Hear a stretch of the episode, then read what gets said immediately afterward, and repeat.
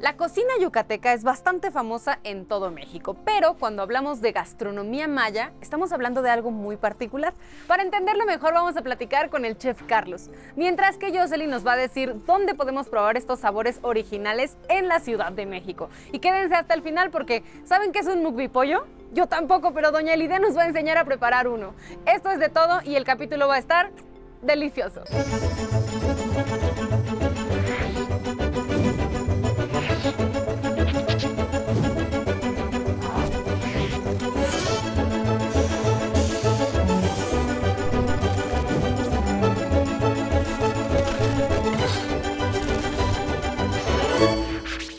Por supuesto, para hablar de la gastronomía extensa, diversa, deliciosa de Yucatán, nos acompaña un experto en el tema, el chef Carlos, que está aquí con nosotros. ¿Cómo estás, Carlos? Ale, qué nombre gusto, ¿no? Encantadísimo estar aquí ante tu auditorio. Un enorme saludo desde Yucatán para todos los que nos ven. Muchísimas gracias por, por abrirnos un poquito más el panorama hacia la gastronomía maya en este caso que esto me parece súper interesante porque es bien sabido, no solo por todo México, sino en el mundo entero, que la gastronomía en Yucatán tiene una profunda raíz de la que además estamos muy orgullosos y orgullosas en México, pero que también se ha permitido evolucionar un poco, ¿no? En este caso estamos hablando de la gastronomía maya, pero ayúdanos a comprender cómo es que está estructurada en la actualidad la gastronomía en Yucatán. Claro, es correcto.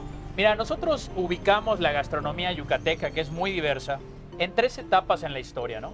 Traemos la cocina prehispánica, que es obviamente todo lo que fue previo a la conquista española, en donde los mayas utilizaban los elementos que tenían a disposición en la península y lo que comercializaban con otras culturas en el país y en la región que hoy es Centroamérica. Y, tenemos también la, la cocina criolla o tradicional como la conocemos en el estado de Yucatán, que viene siendo todo esto que viene previo a la conquista, en donde tuvimos la influencia de muchísimas culturas, de muchísimas cocinas alrededor del mundo, donde podemos destacar la libanesa, la holandesa, la española, por supuesto, que es nuestra alma mater, e incluso hasta asiática, eh, caribeña, por supuesto. Entonces, todo esto, al final de cuentas, hace una mezcla muy rica que hoy, vaya, es una de las mejores cocinas en todo el país y que lo hace única. Y, ahora eh, tenemos una gran proyección porque muchísima gente que se ha desarrollado en la cocina de manera profesional o de manera tradicional está ávida de explorar nuevos matices dentro de la cocina eh, yucateca. Y hoy podemos clasificar también la cocina contemporánea, en donde se hace una deconstrucción del platillo y respetando los cánones tradicionales nos hacen nuevas propuestas chef, cocineros tradicionales, incluso gente del, país o del mundo que viene a Yucatán y adopta la gastronomía como propia para que podamos disfrutar hoy por hoy todos los que nos visitan. Entonces, cuando hablamos de cocina maya propiamente, nos estamos refiriendo a estos platillos de la primera etapa que nos que nos es correcto. Con esta tratando de, rescatar eh, no solo los ingredientes tradicionales, sino también los modos de preparar la comida, estos, estos métodos ancestrales. Es correcto. Mucha de la cocina maya que podemos hoy por hoy, eh, bueno, que llega a nuestras manos o que se conservó hasta el día de hoy, estamos hablando de semillas, por supuesto el maíz, que era la base principal pues, de la, la comida y lo que podían obtener los mayas en su momento y por supuesto de todo el país. Y pues bueno, hoy por hoy se han rescatado muchas de las cocinas, mucha de la comida, perdón, e incluso se utilizan en ceremonias. Hemos a través del trabajo en conjunto con la academia, hemos logrado encontrar y hoy por hoy estamos preservando mucha de la cocina prehispánica que se mantiene en el estado de Yucatán, que a veces es un poco desconocida para los yucatecos en sí mismos, incluso para nosotros de repente nos llevamos sorpresas, que es cocina que se utiliza en ceremonias específicas.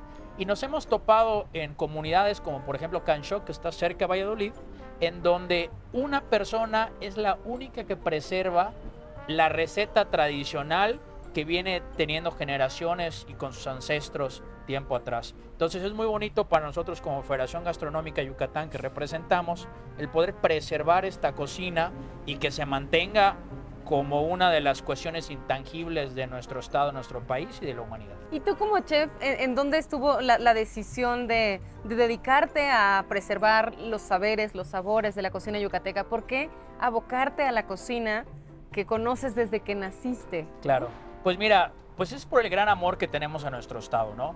Y también nuestro amor a la comida. Sin duda uno no puede decir que es un gran chef si no disfruta de ese, de ese placer del buen comer, ¿no? Mi origen en todo este tema radica obviamente desde mi madre, que pues me enseñó, me, me dio el contacto con la cocina y mi formación, que, si, que la primera carrera que tengo, si bien es cierto, no está enfocada a la gastronomía, estudié una segunda carrera en donde sí nos enfocamos allá en las técnicas y procesos gastronómicos, ¿no? Y pues bueno, la, la, el amor, el corazón y la técnica nos han ayudado a entender mejor cómo es la gastronomía en nuestro estado. Y, y, pues recorriendo el estado al final de cuentas, ¿no? El tener la oportunidad de poder comer pues en las carreteras, en, en los pueblitos, pueblear, como se dice aquí en, en, México, como decimos también en Yucatán, el pueblear, el, el, conocer las experiencias de la gente, el conocer las experiencias gastronómicas que hoy por hoy se están dando en Yucatán, que es un boom en ese tema. Y pues dijimos, pues hay que preservar, hay que unirnos, hay que desarrollar y hay que seguir haciendo esa labor de promoción. Carlos, ayúdanos a, a comprender un poquito, porque yo sé que es parte de los usos del habla, que cuando decimos, ay, gastronomía de Yucatán, inmediatamente pensamos en gastronomía maya. Pero como ya nos acabas de explicar, no todo lo que comemos en Yucatán es gastronomía maya. Entonces, ¿qué de lo que podemos encontrar en esta variada oferta sí es gastronomía maya? Claro. Eh, mira, una de las grandes cosas que podemos encontrar, por supuesto, es todo lo elaborado a base de maíz, como son las tortillas, que bueno, eso es, es un tema irrefutable, que en todo el país el tema de las tortillas es algo que se otro de los grandes platillos que podemos encontrar son los famosos papazules, que viene de la unión de dos vocablos, papá, que es alimento, y tzul, que es amo o señor. Eh, o, sí, amo señor, príncipe, porque los tzules fueron una gran eh, raza, una gran estirpe en Yucatán, que obviamente dominaban un gran territorio, ¿no? eran los, los zules, la alta aristocracia. Pues por eso les llamaba señores. Entonces, papazule se puede traducir como comida del, amo, comida del señor, comida del caballero. Fíjate también, Ale, que una de las cosas muy interesantes es el vocablo maya que seguimos utilizando en Yucatán. Por ejemplo, la terminología pip significa que es enterrado, que es bajo tierra. Entonces podemos tomar, por ejemplo, el mukbi pollo, que tiene ese vocablo, que es esa, esa palabra en particular, es enterrado. Entonces la forma en cómo los mayas también cocinaban sus alimentos. eso me, encanta que podemos conocer un poco más acerca de quiénes somos, de nuestra identidad como mexicanas y mexicanos, en este caso de Yucatán, a través de la comida. Sí, es fascinante y es una de las labores que ustedes tienen como federación. Por supuesto. ¿no? solo se trata de comer sabroso, que claro que sí, porque en Yucatán, bueno, es imposible no hacerlo. Claro. Muchísimas gracias. No, vale, enorme gusto.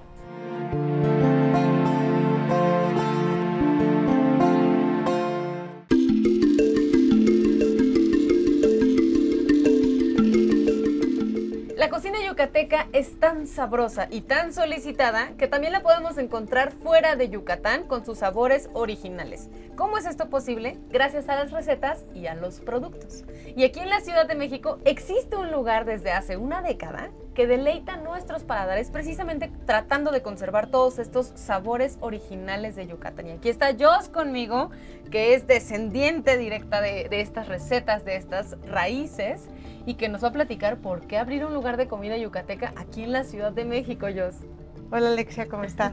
muy bien, muy contenta de estar aquí. Muchas gracias. Estoy esperando probar las delicias. Muchas gracias, bienvenida. Pues el habanerito eh, surgió pues para preservar la comida tradicional yucateca. Mi abuelo era yucateco de un lugar que se llama Espita, eh, pues para que ubiquen un poquito, está cerca de Tizimín, cerca de Valladolid. Y pues las recetas son, las aprendí directamente de mi mamá y de mi abuela. Todas mis tías, toda mi familia eh, prepara cochinita, pero pues yo les aprendí directamente de ellas.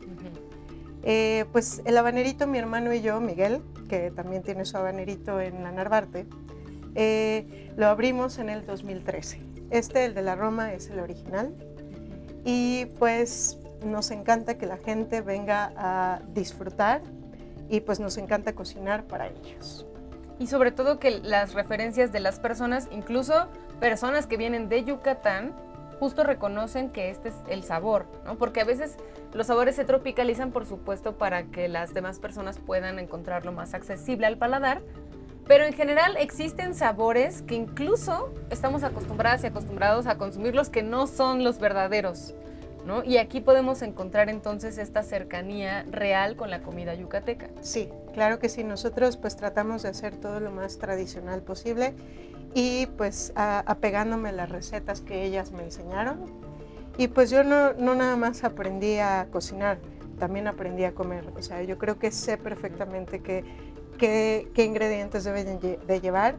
Luego me regañan, bueno, más bien los clientes se sienten regañados por mí porque les digo que no le pongan limón a la sopa de lima, pero para mí pues es muy importante que sepan a qué debe de saber la sopa de lima porque pues con el limón pues le matan totalmente el sabor y luego pues ya se sienten regañados por, por eso. Pero qué importante esto que acabas de decir, que no solamente es este, saber cocinar, sino también saber comer, ¿no? Tratar de abrir un poco nuestro panorama y permitirnos explorar sabores distintos. Exacto. Sí, pues también entre nuestras salsas y nuestras cebollas, pues tenemos, eh, igual y yo hice eh, creé más salsas con otros sabores, pero toda la base es habanero. Todo lo que usamos en las salsas son habanero. Que aquí tenemos precisamente una de estas variedades de salsas que ustedes ofrecen aquí. Sí, sí, sí. ¿Cuál, ¿Cuál sería como la tradicional, la original? La tradicional pues es esta de habanero asado con naranja agria. Eh, pues otra también de las tradicionales es esta negra, que es la cut. Cut en maya significa tatemado y es habanero quemado con aceite de olivo. Eh, esta es, es una cosa extraordinaria, pero también es muy difícil de hacerla porque hay que quemar los habaneros.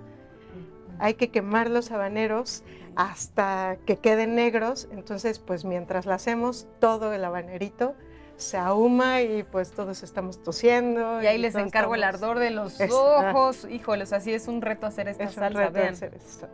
Ay, huele. Huele muy bien, la verdad. Meneándola aquí nada más así poquito, ya nos damos cuenta el poder que tiene. Y las otras entonces ya son como sí, variaciones. Son más variaciones. Eh, la base es el habanero o también tenemos la, salsa de chile xcatic. En maya quiere decir chile güero. El chile, bueno, creo que sí ubicamos el chile güero, que es un amarillo larguito, pero pues en maya le llaman chile güero. Vean esta salsita, es, es bastante espesa. Y esa es la menos picosita.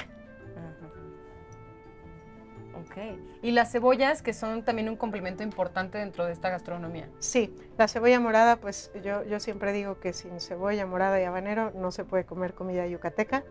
Eh, esta cebolla tiene naranja agria y habanero y esta cebolla es eh, cocida con vinagre, sencillita para los que no quieren enchilarse. Son, esto es como lo que encontramos para acompañar nuestros platillos y tratar de seguir la misma línea de esta comida y siempre escuchando a Jos las recomendaciones de no le pongas limón a esto, a esto a lo mejor sí se puede. Pues sí, digo, aquí en, la Ciudad de México los chilangos es bien difícil que no comamos sin limón, pero sí también les recomiendo que la cochinita va sin limón, y que pues con la naranja agria como, como la cocinamos, con que la cocinamos, eh, sería ideal probar eso. Sí, así es como sabes. Planta de chaya, te pido permiso para cortar algunas de tus hojas para preparar nuestros sagrados alimentos y también agradezco a, tu planta todas las propiedades que nos, que nos das.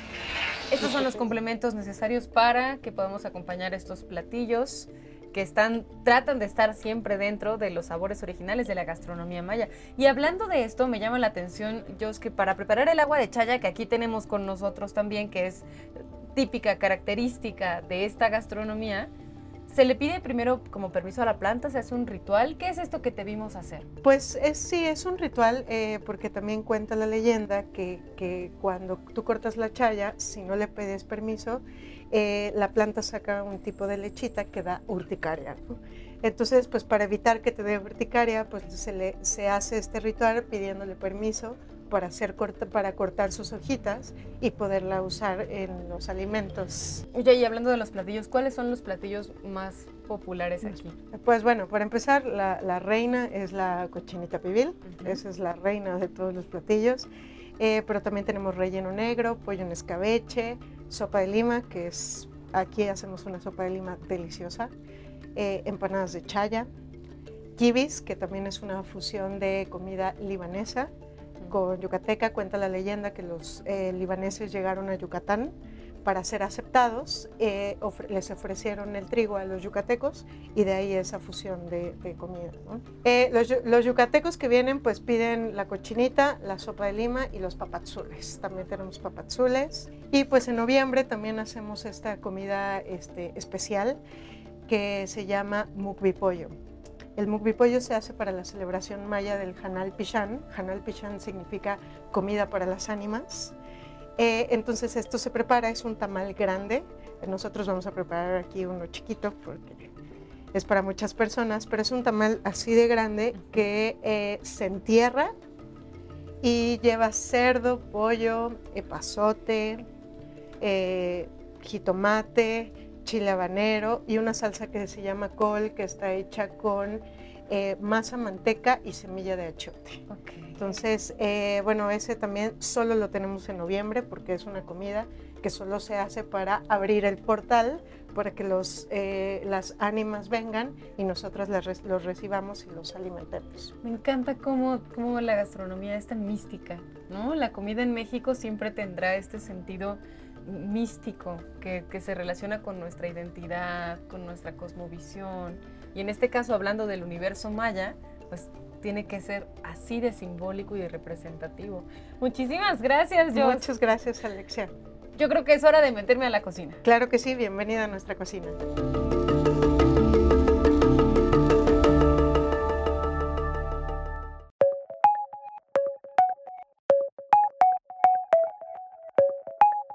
Hablando en general de la gastronomía yucateca, de la gastronomía maya en este caso, hay algo que la caracteriza y son precisamente estos sabores que se consiguen con base en las recetas que dejaron los ancestros, las ancestras y que las familias heredan de generación en generación. Son las madres las que enseñan a cocinar a las hijas y las hijas a las hijas. Y aquí está con nosotros la señora Elide, que nos va a platicar un poquito acerca de cómo es que los sabores de esta gastronomía se preservan hasta nuestros días, señora Elide. Mire, algo que nosotros aprendemos de los abuelos, de los padres, de las madres, que son las que más están junto a nosotros en las cocinas, pues nosotros, de hecho, nosotros empezamos por preparar los condimentos. Eso es lo más es lo más básico. este, ¿Qué pasa? Que en los pueblos todos tenemos tanto gallinas, cochinos, plantas, frutas, verduras, y eso nos facilita más la cocina todavía. Bueno, ahora vamos a preparar, a terminar de preparar, más bien a armar un tamalito. ¿Qué, qué tipo de tamal es este que vamos a armar, doña Nosotros le decimos mukbipollo. ¿Qué quiere decir mukbipollo en maya? Es enterrado. Es un tamal enterrado y eso vamos a hacer. Pero actualmente, como no hay los elementos ahora acá, pero lo vamos a hacer horneado y vamos a prepararlo. Ese le, yo le podría decir un tamal personalizado porque si no lo quiero compartir con nadie, no lo voy a compartir, yo solita me lo voy a comer. Muy bien. Nosotros lo vamos a rellenar aquí de pollo con cerdo y esto ya está guisado con col. Este es nuestro guisado, vean acá. Sí, sí. esto va relleno el tamal. ¿Y qué, es lo que le da la coloración así a la masa? El achiote. Achiote. Eh, sí, por ejemplo, sofríe uno el achiote con la manteca y eso le va a dar color. Y la manteca pues le, también le da sabor a la masa. Y ese es su color natural que va a agarrar. Ok, de ese color tiene que... Sí.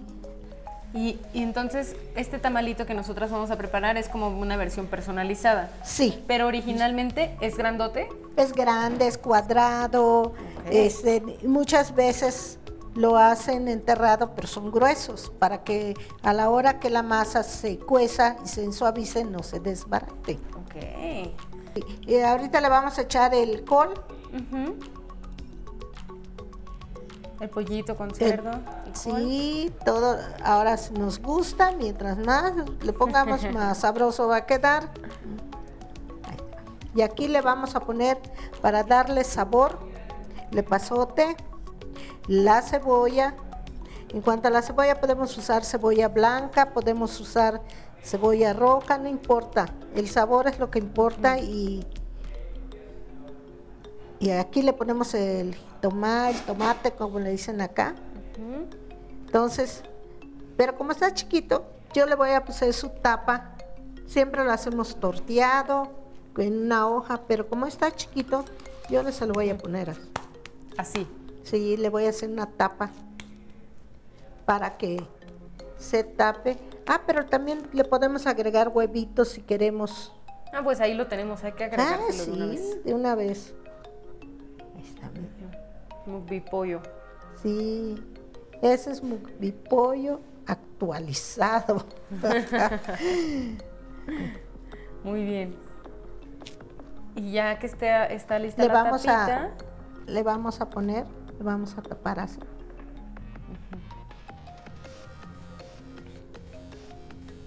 Muy bien, el chiste es cerrar el tamal para que Sí. eh, termine de, de cocerse Sí. en el horno Sí, con creo- el guisado que ya estaba previamente listo. Bueno, ya nuestro tamal nada más necesita la tapa, que se tiene que hacer precisamente eh, del tamaño del tamal. En este caso, pues es chiquito y Sí. se hace así. Sí, mire. Ya está más lista. Se pone la, la tapa Sí, y ya, ya, ya, ya, y ya se cierra el tamalito. sí. Muy bien, doña Ya está, mire. Eso es todo. Y entonces ahorita, ¿qué vamos a hacer? A doblarle, taparlo muy bien, porque además de que se va a cocer bien, porque es como una tapa, la hoja de plátano le va a dar sabor. Ah, sí, también es para darle sabor la hoja de plátano. Le da. Entonces la vamos a amarrar para que a la hora de que esté en el juego no se abra. ¿Y cuánto tiempo se tardará en el horno En- ese tamalito? Como media hora. ¿Como media no, hora? No tarda, sí, porque está chiquito y no está masoso. Bueno, de todas maneras, como aquí estamos en la televisión, acá nosotros ya tenemos un horneado que ya está listo, es, es la magia de la televisión. Entonces vamos a hacer cambio de este por este, que se va al horno. Este se va al horno entonces media hora. y acá ya lo tenemos listo. Sí, y ahorita vamos a ver y a probar el sabor, qué tal estuvo. El nugget pollo. Acá ¿Qué está, tal? mire. Este es Miren, un- qué bonito salió, doradito, su color rojo, le lo deja bien bonito sus colores. Sí. Que nos comentaba ese achiote, esa, esa especia que nos ayuda a que esta, este tipo de comida tenga ese sabor tan característico. ¿Qué más tenemos aquí en la mesa, doña Aquí Lidia? tenemos unos panuchos de relleno negro, de cochinita, de escabeche. Ese es el achiote que usamos para darle color y sabor. Ah, así Ese es. sí. Es como una semilla. Son semillitas, sí. Y, y se tiene que moler para que quede el achiote ya en la presentación que lo conocemos comercialmente. Como condimento, sí. Como sí, condimento, sí. ok. Y aquí tenemos las chayitas, mira, con tomate y su queso de bola. Ay, qué rico. Están rellenas Sí, de queso bola, es una delicia. Y aquí tenemos los tamalitos de chaya, las de cochinita. ¿Y esta de qué será? Habrá que comérnosla para descubrirlo. Ah, no, desde luego, porque si no nos vamos a quedar con la duda. Con la duda. Y estos son tacos de relleno negro, Tacos de relleno. de, de De cochinita. cochinita. Oh, Sí, muy- sabroso. sí, Este es el limón, E- el- Esa es la lima. Lima. Es la Ah, lima, para hacer la sopa de lima. Y aquí, mira, tenemos los huevos motuleños, que son muy conocidos. Sí, muy conocidos y son Sí. deliciosos también. Sí, y eso es lo que hace que estos sabores se preserven de esta manera que nos gusta tanto, ¿no? Probarlo y decir, "¡Ah! sí sabe a Yucatán. Así es. ¿no? Son los donde productos, estemos. las especias. Yucatán presente. Exacto, donde estemos Yucatán está presente. Muchísimas gracias, doña. Gracias.